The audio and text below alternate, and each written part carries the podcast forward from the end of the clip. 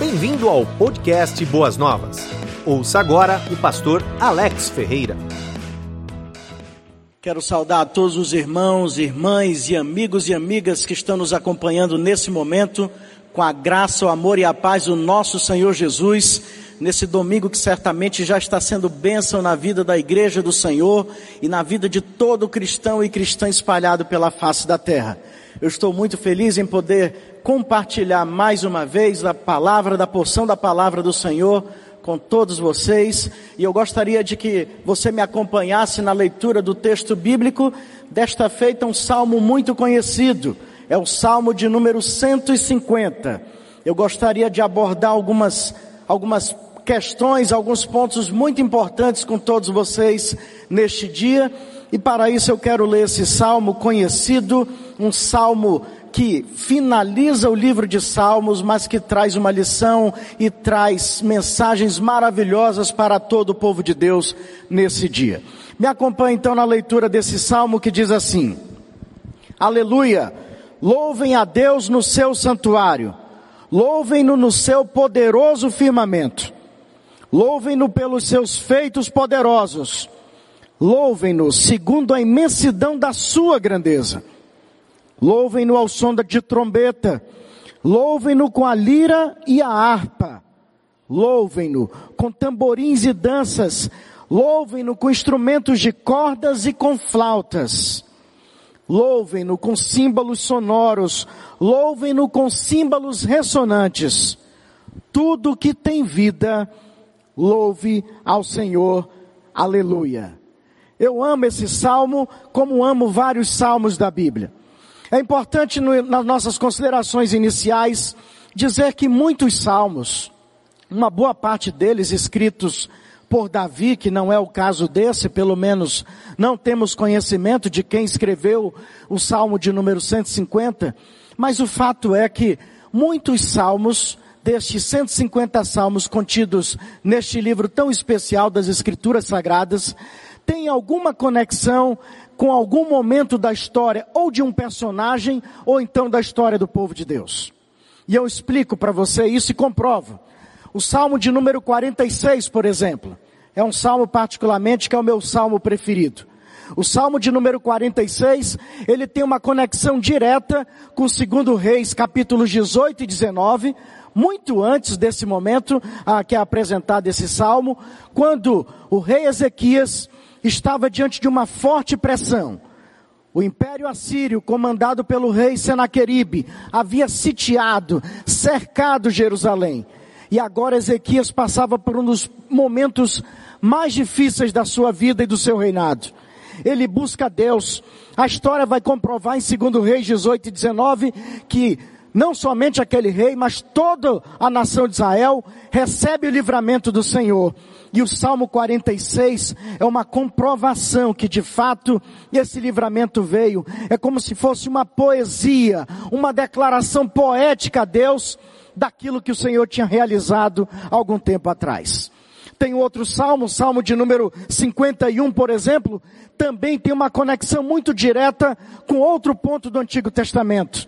Desta feita, em particular em relação à vida de um personagem da Bíblia.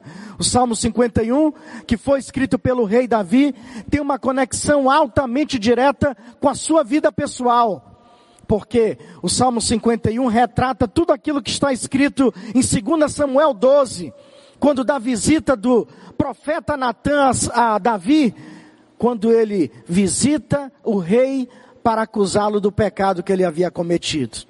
Davi havia mentido, Davi havia, havia, havia adulterado, Davi havia, participa, havia participado de uma, de um plano de assassinato do marido de Batseba. E o Salmo 51 tem essa conexão lá com segundo Reis, segundo Samuel capítulo 12, para mostrar que agora Davi, de uma forma poética, também escreve do momento muito crucial da sua vida, mas que ele foi alcançado pelo perdão de Deus. Chegamos ao Salmo 150. E você pode me perguntar qual a conexão, pastor? Se o Salmo 46 tem uma conexão com o rei Ezequias e a nação de Israel, se o Salmo 51 tem uma conexão direta com a vida do rei Davi, Salmo 150 tem alguma conexão? E se você for imediatamente aí no Google e procurar alguma conexão do Salmo 150 com algum momento da história do povo de Israel, ou em especial de algum personagem bíblico, você não vai encontrar. E aí você vai dizer, o pastor falhou então, porque ele está dizendo que muitos salmos têm conexões. Ele falou do Salmo 46, do Salmo 51. Qual é a conexão? Com quais personagens? Ou então em qual momento da história o Salmo 150 se conecta? E a minha resposta, baseada na reflexão que eu fiz semanas atrás, em cima deste salmo, é que o Salmo 150 tem uma conexão direta com a minha vida e com a sua vida. O Salmo 150 tem uma conexão direta com o momento que estamos enfrentando agora. Século 21, ano de 2020. Esse é a, essa é a conexão do Salmo 150. O Salmo 150 você pode até não ter sido notificado disso, mas ele tem uma conexão com você hoje. O Salmo 150 pode até não, apare, não aparecer, mas ele tem uma conexão com esse momento em que estamos vivendo em nossas vidas. E é justamente sobre esse salmo que eu quero trabalhar neste dia com você, porque esse salmo ele vai trazer uma mensagem muito profunda sobre louvor, do primeiro ao sexto versículo, um salmo tão compacto, mas um salmo que tem lições tremendas sobre esse momento que nós estamos vivendo, sobre esse momento da sua vida que Deus profeticamente vai trazer ao seu coração no dia de hoje. O Salmo 150 fala sobre louvor. É uma mensagem inspirativa sobre louvor. É um ensinamento sobre louvor. É uma, é uma ode a louvar a Deus. Mas também ele traz algumas lições importantes que eu gostaria de compartilhar com você. E a primeira dessas lições, o Salmo 150 apresenta sobre onde devemos louvar. Qual o local do louvor. E o versículo de número 1 um que nós lemos diz, aleluia, louvem a Deus no seu santuário grave essa palavra, e acrescenta-se, louvem-no no seu poderoso firmamento. Duas palavras que vão nos apontar a direção para o caminho sobre o local do louvor. Primeira delas, santuário, e a segunda, firmamento. Me permitam inverter a ordem dessas palavras para a melhor compreensão do que eu quero falar para vocês. A Bíblia fala sobre o local de louvar a Deus é no firmamento.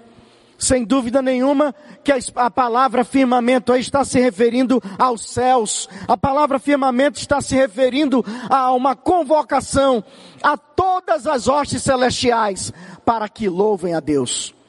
Nós vamos ver em algumas passagens do último livro da Bíblia, onde anjos e outras autoridades espirituais estão reunidas para louvar a Deus nos céus. É uma convocação, Salmo 150. Quer seja lá no céu, onde estão as hostes celestiais, todos devem louvar a Deus. E é uma mensagem de esperança também, porque eu creio que um dia eu estarei no céu, eu creio que um dia você estará nos céus. Se você entregou a sua vida a Jesus, se você o serve e o obedece, você estará nesse firmamento. E nesse firmamento, nós estaremos cumprindo essa parte do Salmo 150 de louvar a Deus nos céus por toda a eternidade. Mas a primeira palavra mencionada trata do santuário. Louvem a Deus no seu santuário. É claro que está voltada, e aí nós precisamos observar um pouco o, a, o estilo litúrgico do povo de Israel que se reuniam a princípio no deserto, mas em tabernáculo. Tabernáculo desmontado, o povo avançava um pouco mais, montava-se novamente e era um local para que o povo cultuasse, para que o povo louvasse a Deus. O tempo passa, agora existe o templo em Jerusalém e lá no templo em Jerusalém era o local para o povo louvar a Deus. Haviam também as sinagogas, lugares separados para o ensino das escrituras e para o louvor ao Senhor. O Salmo 150 diz que quer seja nos céus, quer seja na terra, sempre haverá um lugar para louvar a Deus. Mas aí surge um problema. E quando eu disse para você na introdução dessa mensagem que esse salmo está conectado com a sua vida e com o momento que estamos vivendo, eu começo a comprovar minha tese. Quando o salmo diz: "Louvem a Deus no seu santuário". Talvez a princípio não se tenha percebido que o salmista não imaginaria que no século XX, uma grande pandemia alcançaria a humanidade.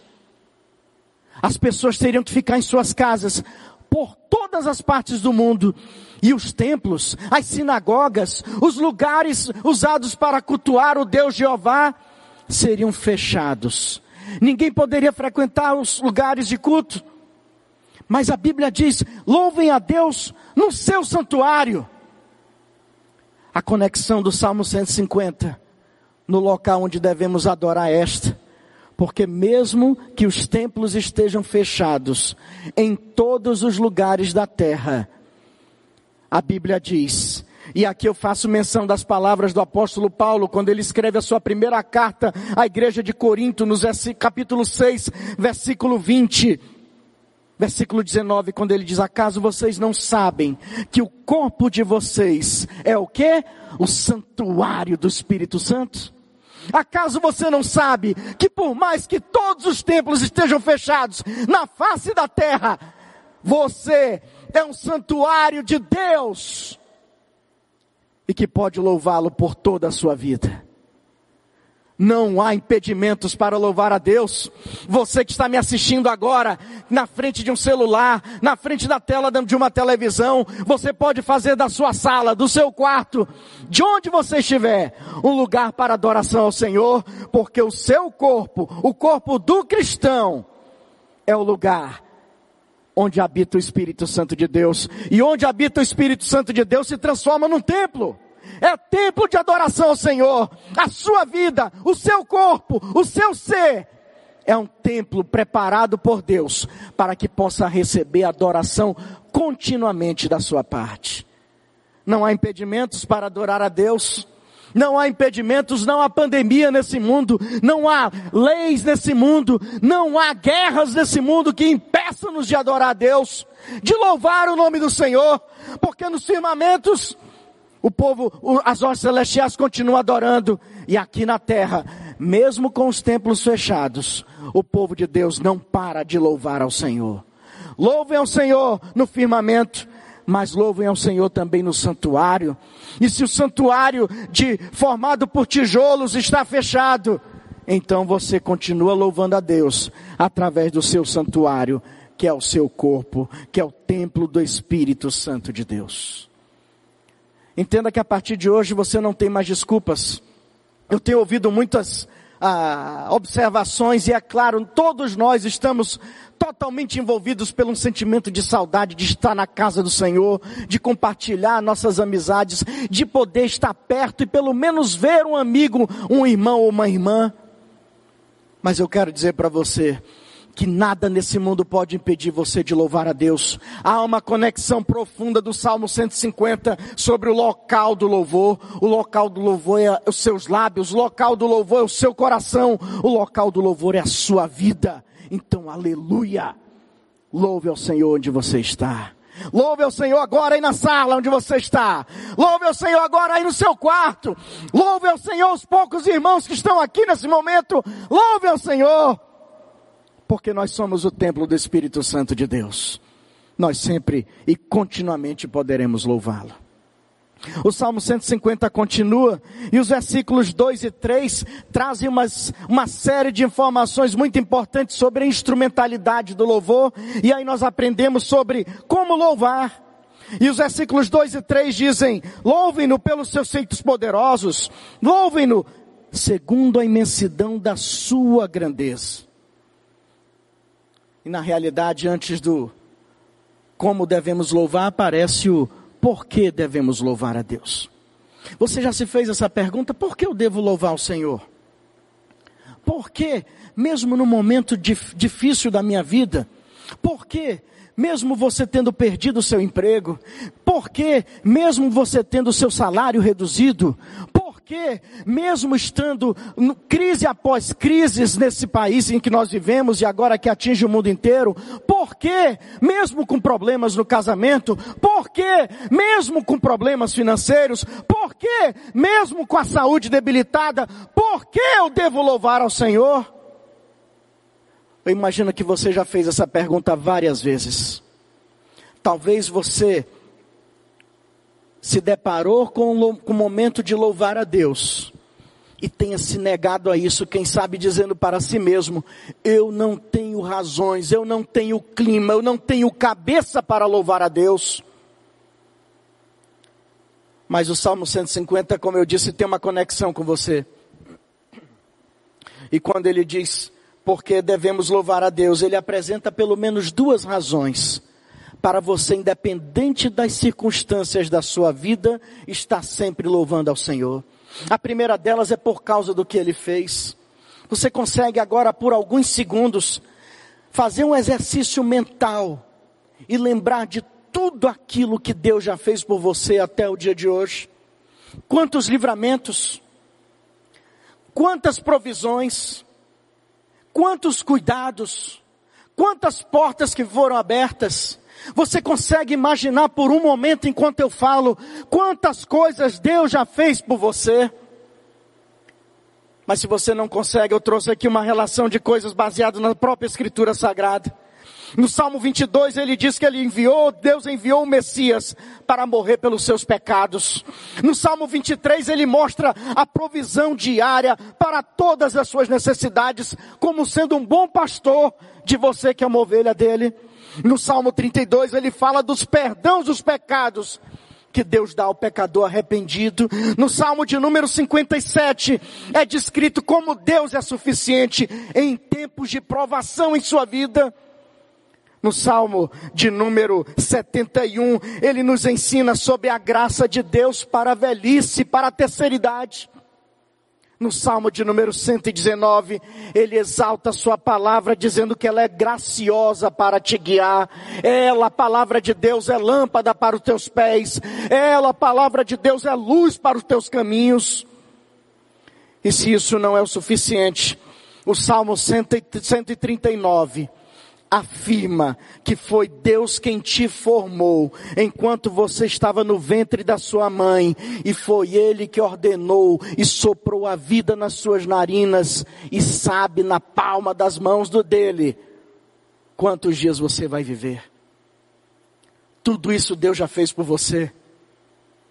Então eu quero falar para você diretamente para você que talvez esteja debilitado espiritualmente, abalado com tantas dificuldades e circunstâncias que têm te pressionado para baixo. Eu quero dizer para você hoje, louve a Deus por tudo que Ele já fez por você. Mas pastor, o momento atual é péssimo. Louve a Deus por tudo que Ele já fez por você. Louve a Deus pelos seus grandes feitos e o salmista também acrescenta: louve a Deus pelos seus feitos poderosos e louve-no segundo a imensidão da sua grandeza. Louve a Deus porque Ele é grande. Louve a Deus por quem Ele é um Deus grandioso, um Deus que além de realizar todos os feitos poderosos que já realizou na sua vida, é um Deus digno de louvor, simplesmente porque Ele é perfeito, simplesmente porque nele nada falta, simplesmente porque não há nada maior que Deus e não há nada tão insignificante que Ele não possa se interessar na sua vida. Louve a Deus por quem Ele é. Louve a Deus porque você tem um Deus que é rei, que é imortal, que é invisível, que é o único Deus. O único, soberano, poderoso, abençoado, Rei dos Reis, Senhor dos Senhores. Louve a Deus porque Ele é grande em sua vida. Ele é grande em todo o universo. Ele é Rei, Ele é Senhor, Ele é Criador, Ele é soberano. Por que você deve louvar a Deus? Porque Deus realizou já muitas coisas na sua vida, eu não tenho dúvida que vai realizar muitas outras. Louve a Deus por causa da grandeza dele, por causa do domínio dele sobre todas as coisas, nada passa sem o conhecimento de Deus. Nada está além da mão de Deus. Então louve a Deus pela sua grandeza. Você já sabe o local para louvar. Você já sabe por que louvar. E agora sim, nós podemos dizer como louvar. E os versículos 3 a 5 vão fazer essa referência, é claro que muito voltado para aquilo que era a prática de louvor do povo de Deus na época em que esse salmo foi escrito. E os versículos 3 a 5 diz: Louvem ao som da trombeta, com lira e harpa, com tamborins e danças, com instrumentos de cordas e flautas. Louvem-no com símbolos sonoros, louvem-no com símbolos retumbantes ou ressonantes. Agora fala da instrumentalidade, fala sobre como louvar. E aí você pode dizer, mas pastor, eu não tenho nenhum nenhum desses troços que apareceu aí, eu não sei nem muitos, não sei nem o que, é muitos desses aí, o que que são símbolos sonoros, o que que são símbolos retumbantes. Eu me lembro que tem uma versão, uma tradução da Bíblia que fala, louvem-no com adufes e com danças, não é isso? E eu pergunto para você, você sabe o que é um adufe? Você consegue louvar a Deus com adufe e com dança? O pessoal do louvor aqui já balançou a cabeça dizendo que sabe. Mas e você, sabe o que é um adufe? Adufe era um pandeiro quadrado, feito com, possivelmente com couro de algum animal esticado e prensado em pedaços de tábuas, de ripas. E antes de ser prensado, alguns colocavam ainda algumas sementes dentro, para que na hora que ele fosse batido, fizesse bastante barulho. E o historiador hebreu diz que quando o povo de Israel se reunia para louvar a Deus, o som do seu louvor era percebido a quilômetros de distância, a uma distância incalculável. E eles não tinham a, os equipamentos de sons que nós temos hoje, mas eles louvavam a Deus com o que eles tinham. Então, como louvar a Deus? Louve a Deus com o que você tem. O povo de Israel tinha todas essas coisas que eu citei: trombetas, liras, harpas, tamborins instrumentos de corda, adufes, tamborins. Era o que eles tinham. E com que eles tinham, ele louva, eles louvavam a Deus. O que, que você tem para louvar a Deus? É a sua voz, então louve. Ah, minha voz não é muito boa, pastor. Você tem coração, então louve com seu coração. Ah, eu tenho gratidão dentro do meu peito, então louve com a gratidão. Louve a Deus com tudo que você tem. O importante é observar o princípio dessa adoração, e o, o Salmo nos mostra algumas coisas aí, talvez escrito nas entrelinhas. O Salmo vai falar que esse louvor era feito com muita festividade, com muita alegria. E eu me lembro um trecho de um livro de Dostoiévski, que ele dizia, usando a fala de Satanás para um homem religioso, olha, tudo vai virar, tudo vai ser religioso, pode ir à igreja, mas saiba que tudo lá será enfadonho. Era assim que Satanás tentava convencer um personagem de um romance, dizendo: vá na igreja, lá tem culto mesmo, mas tudo será enfadonho. Mentira dele! Porque louvor nunca será enfadonho, porque o louvor apresentado no Salmo 150 é feito com muita vida, com muita energia, com muita festividade. É bem certo e eu sei muito bem disso, você também sabe. Que muitas vezes louvamos com lágrima nos olhos. Mas o importante é que sempre louvaremos a Deus. Sempre louvaremos a Deus. Havia também, além de festividade, fervor. Esse povo louvava com muito fervor, com muita intensidade. Então é assim que nós devemos louvar. Como louvar? Louve a Deus com o que você tem. Quer seja a voz, quer seja habilidade instrumental, quer seja a sua espiritualidade, quer seja sentimentos de gratidão que transbordam do seu ser. Essa semana eu fiz uma pesquisa, uma enquete no meu, numa rede social minha, e eu perguntei, como é que você, qual a palavra que você tem para começar a semana, qual o seu sentimento? A maioria das pessoas responderam com a seguinte palavra, gratidão. Você tem gratidão no seu coração? Então canalize toda essa gratidão para louvar a Deus. Pronto, você já tem algo para louvar a Deus. Você já tem o como louvar a Deus.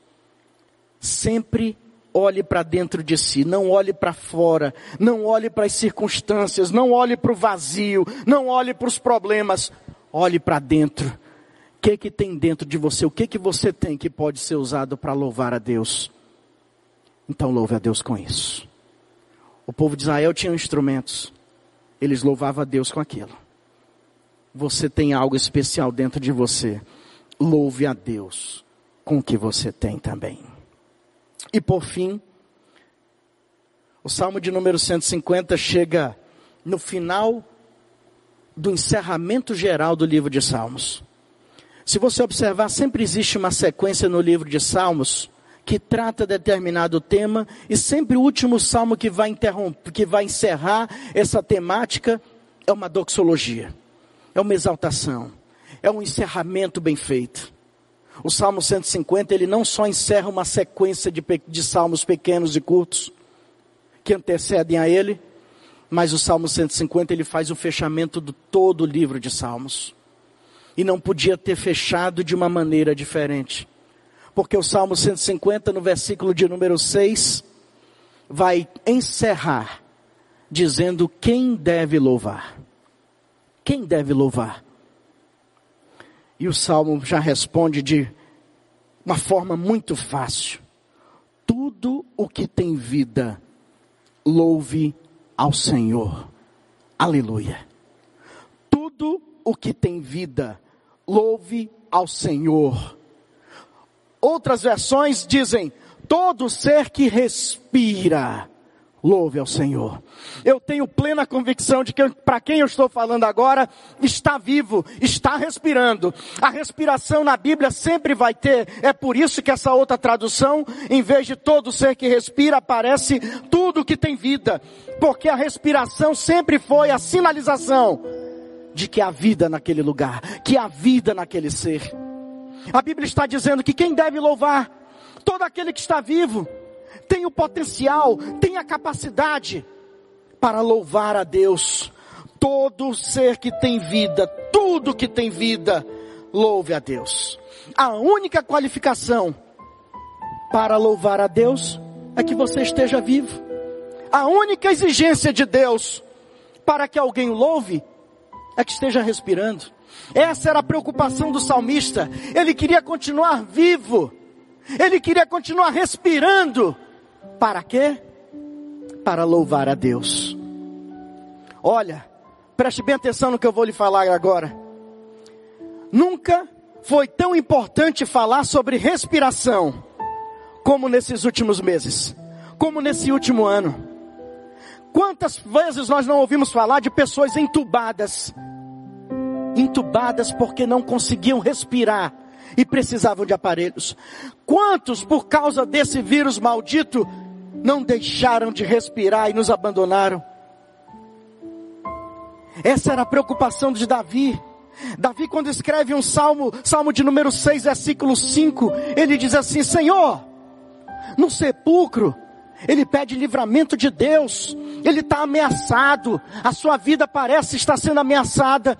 E Davi, nesse Salmo 6, versículo 5, ele diz: Senhor, me livra dessa, me livra da morte, me livra dos meus inimigos, me livra desses perigos iminentes, porque Senhor, se eu morrer no sepulcro, quem te dará louvor? No sepulcro ninguém louva a Deus. E o salmista queria, o salmista do Salmo 150 queria continuar vivo, porque ele queria continuar louvando a Deus. E ao dizer isso, ele transmite uma grande lição para você nessa, nesse dia. Quando ele diz: todo ser que tem vida, todo ser que respira, todo ser que exala vida, louve ao Senhor. Você está respirando aí do outro lado da tela? Então comece a louvar a Deus. Comece a dar aleluia onde você está. E eu não posso encerrar essa mensagem sem falar, talvez, das únicas coisas que eu não falei desse salmo. Se você foi bem atencioso no livro de Salmo, no, no, no Salmo 150 que eu li com você, ficou uma palavra de fora, de tudo que eu falei até agora. Sabe qual foi essa palavra? Vou dar um tempinho para você pensar. Você sabe qual foi a palavra que eu não fiz nenhuma menção a ela? Foi a palavra aleluia. Foi a palavra aleluia. Ela aparece como primeira palavra do Salmo 150. E ela vai ser a última palavra desse salmo na Bíblia. Aleluia. Você sabe o que quer dizer aleluia? Aleluia é uma palavra que vem da origem hebraica. Aleluia. Louvem. E o Yah, seguido da, do termo Yah, que era uma, uma das, trans, das formas transliteradas da palavra Yahvé, que na nossa língua é Jeová. Se você juntar Aleluia com Yah na língua hebraica, quer dizer louvem ao Senhor, louvem a Javé, louvem a Jeová. Preste bem atenção. O Salmo 150 começa dizendo louvem a Jeová. E o salmo, e o livro que tem 150 salmos na Bíblia, termina com essa palavra, que na nossa língua é uma expressão: louvem a Jeová, louvem ao Senhor. É interessante que essa palavra, aleluia, aleluia, ela aparece por dezenas de vezes no Salmo, no, no, no Antigo Testamento, originalmente a maioria delas no livro de Salmos. Agora tem uma informação importante que eu quero compartilhar com você para encerrar. No Novo Testamento, essa palavra só aparece quatro vezes. Você acredita nisso? A expressão louvem ao Senhor, louvem a Jeová, ela só aparece quatro vezes em todo o Novo Testamento. Mas no Salmo 150, ela aparece 13 vezes. 13 com a palavra louvem e 11 com a palavra louvem, duas em forma aleluia. Só o Salmo 150 já tem mais de o dobro de vezes que ela aparece no Novo Testamento. Mas sabe onde ela aparece no Novo Testamento? No último livro da Bíblia num dos últimos capítulos do último livro da Bíblia. E as quatro vezes aparece no mesmo capítulo de Apocalipse. 19. Aparece nos versículos 1, 3, 4 e 6. E sabe em que condição aparece essa palavra? Aleluia, no Novo Testamento? Nessa passagem que eu acabei de mencionar para você? Num culto no céu. João, quando tem uma visão do céu, ele diz que houve uma voz como de grande multidão. Uma grande multidão reunida no céu. Qual a primeira palavra que eles usam nessa aqui? Que João ouve? Aleluia. Depois eles depois João vai ouvir que os 24 anciãos e os quatro seres viventes que estavam no céu também vão usar a mesma expressão ele diz: os 24 anciãos e os quatro seres viventes prostraram-se e adoraram a Deus, que está sentado no trono, e eles exclamaram: Amém, Aleluia. Depois João vai ouvir de novo essa grande multidão. E ele vai ouvir também uma voz que vem do trono, do Filho de Deus, dizendo: Louvem o nosso Deus. E por final a multidão novamente diz aleluia, pois o Senhor reina, Ele é o nosso Deus Todo-Poderoso. Sabe por que eu estou falando isso para você? Porque o Salmo 150 termina e começa e termina com aleluia. O último livro da Bíblia, nas suas páginas finais, faz as únicas citações dessa palavra aleluia porque aquele que louva a Deus na terra, na visão de João, com certeza apareceu na grande multidão que estará louvando a Deus nos céus na eternidade. Então quero concluir minhas palavras dizendo para você: você está respirando? Você está vivo? Então enquanto você respirar, Louve a Deus. Será um bom preparo para você louvá-lo por toda a eternidade. E que a partir de hoje, o louvor seja uma característica da, uma característica da sua vida, independente das circunstâncias, independente do momento que você está vivendo. Hoje você sabe onde louvar, como louvar por que louvar e que você deve louvar a Deus. Então, eu termino minhas palavras com a última frase do Salmo 150. Todo ser que tem vida, louve ao Senhor. Aleluia. Que Deus abençoe a tua vida. Você ouviu o podcast Boas Novas? Que Deus te abençoe e nunca se esqueça que, em Boas Novas, a gente sempre se encontra.